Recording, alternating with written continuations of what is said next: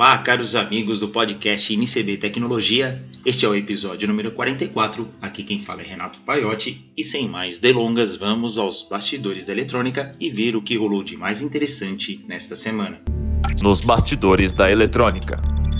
A primeira notícia vem da Molex.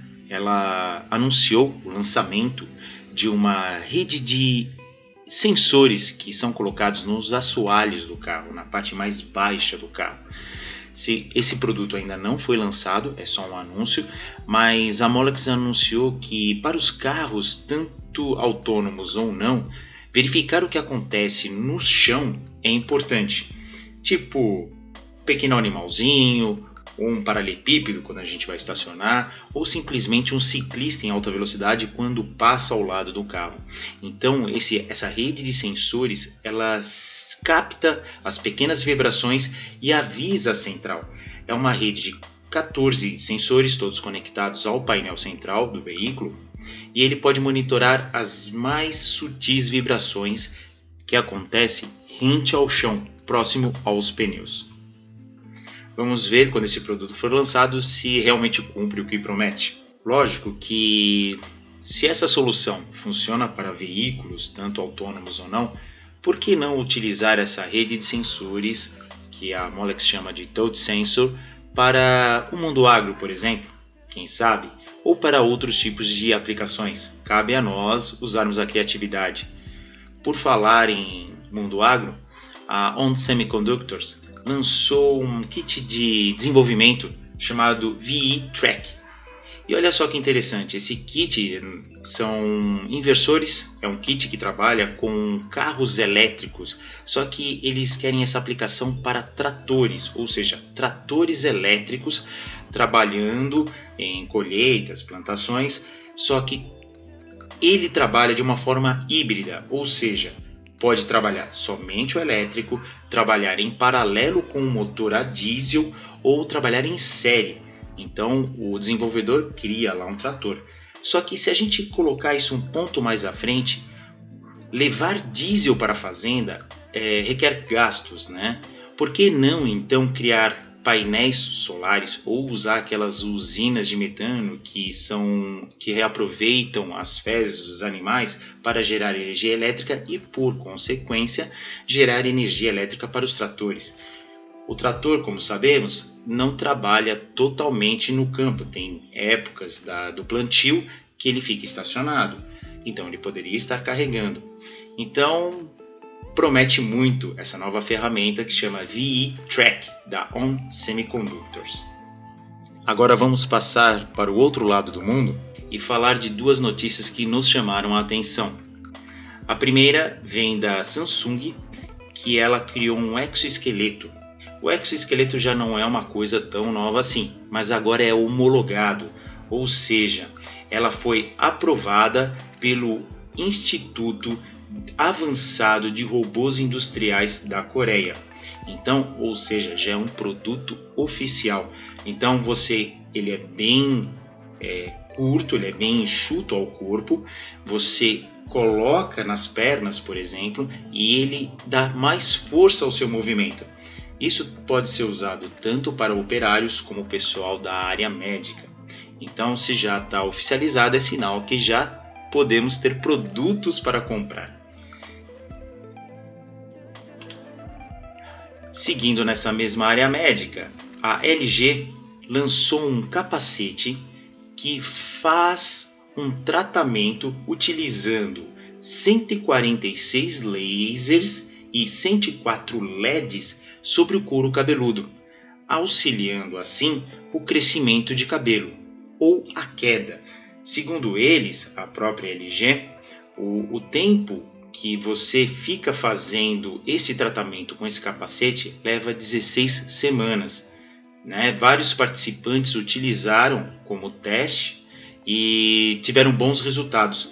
Então, se você tem problema de cabelo, já pode sonhar com um capacete que você coloca, fica durante um tempo, e o laser e o LED que atuam sobre essa área, a área do couro cabeludo, poderão diminuir a queda do cabelo e, quem sabe, até fazer crescer cabelo. Lógico que não são em todos os casos, mas fica aí a ideia para os dermatologistas e outros da área médica, um novo produto que já está oficializado pela FDA, que é a, a, a organização nos Estados Unidos que libera ou não utilização de alimentos ou de medicamentos.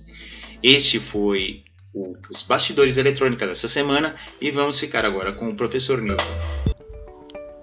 Visite a Mauser, site com busca diferenciada. Datasheets e informações sobre o lançamento de componentes equivalentes impedem o uso de componentes que podem sair de linha do seu projeto. Palavras do mestre Newton Sebraga. Olá a todos, eu sou Newton Sebraga e este é o canal de podcasts do Instituto Newton Sebraga. Nele nós discutimos tecnologia e ciência. E hoje nós vamos falar de um assunto técnico que pode ser de interesse inclusive para as pessoas que não são ligadas à tecnologia, mas que têm curiosidades. Nós vamos falar da iluminação de LEDs. No passado, a gente obtinha luz através das lâmpadas incandescentes e eventualmente fluorescentes. Elas têm um princípio de funcionamento bastante diferente do que ocorre agora quando a gente está chegando na iluminação por LED. As lâmpadas incandescentes elas produziam luz quando uma corrente passava através de um filamento e o aquecia. Então, através daquilo que a gente chama de uh, o efeito de Boltzmann, quando um corpo se aquece, ele emite radiação numa determinada faixa do espectro. Se a temperatura for suficientemente elevada, uma parte desse espectro está na faixa de luz visível e a lâmpada produz a luz branca.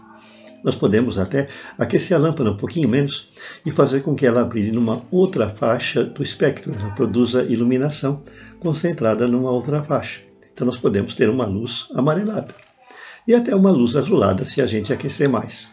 Mas não pode se aquecer muito, que a temperatura sobe muito e o filamento queima. Na lâmpada fluorescente, a corrente passa através de um gás e esse gás é excitado, produzindo então luz. Então, o que acontece? O efeito também é o mesmo. Os elétrons são excitados num gás através da corrente elétrica, eles saltam dos seus átomos, o gás ioniza, torna-se condutor e nós temos a emissão de luz. Uma curiosidade é que nas lâmpadas fluorescentes a maior parte da radiação é ultravioleta. Para obter luz visível, nós fazemos o seguinte: nós cobrimos o vidro interno da lâmpada com uma camada de fósforo ele recebe o ultravioleta e ele converte essa luz ultravioleta em luz visível. Ele faz através de um efeito chamado fluorescência. Daí o nome da lâmpada fluorescente. Ela é excitada pela radiação ultravioleta que vem de dentro. Vejam então que são processos diferentes de produção de luz. Os dois produzem um espectro contínuo quer dizer, a luz branca, tanto de uma lâmpada fluorescente como de uma lâmpada incandescente, ela tem radiação que se espalha por todo o espectro. É por isso que quando a gente ilumina um corpo com essa lâmpada, independentemente da cor dele, ele reflete aquela cor ou observa aquela cor e nós vemos ele na cor original. No caso de um LED, nós temos um comportamento diferente. Ele produz luz de uma outra forma. Ele produz luz pela excitação dos portadores de carga das junções dos semicondutores, fazendo com que eles emitam luz numa faixa muito estreita de luz.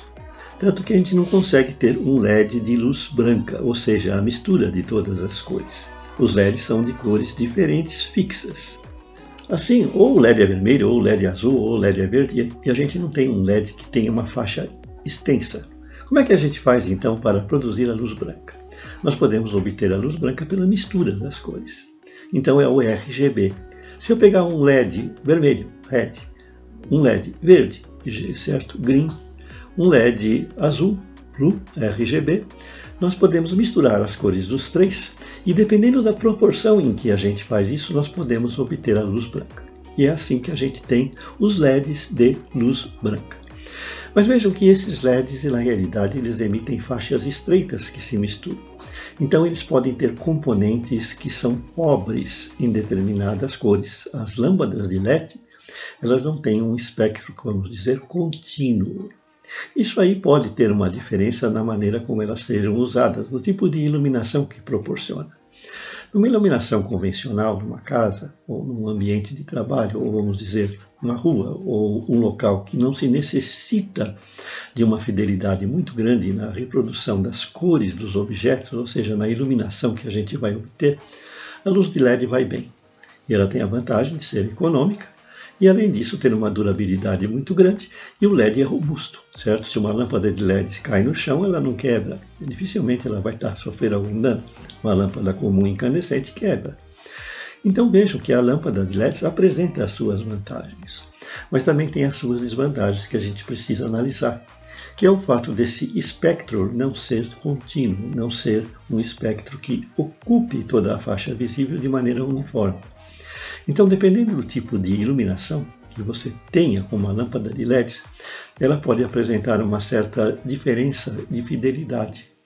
Por exemplo, numa vitrine, ela não vai bem, certo? O, a lâmpada de LED, numa vitrine, ela pode apresentar algumas diferenças de nuances no, na cor de, um, de uma, um objeto que esteja exposto.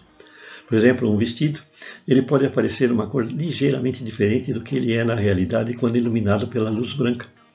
Então, na hora que você iluminar esse tecido, esse objeto, esse vestido, por exemplo, ele pode dar a impressão que tem uma cor, e na hora que você sair à luz do sol ou à luz ambiente de um outro local em que tenha, vamos dizer, uma fonte incandescente ou uma fonte fluorescente, você vai notar que ele aparece ter uma cor ligeiramente diferente daquela em que você viu na vitrine em que ele era apresentado.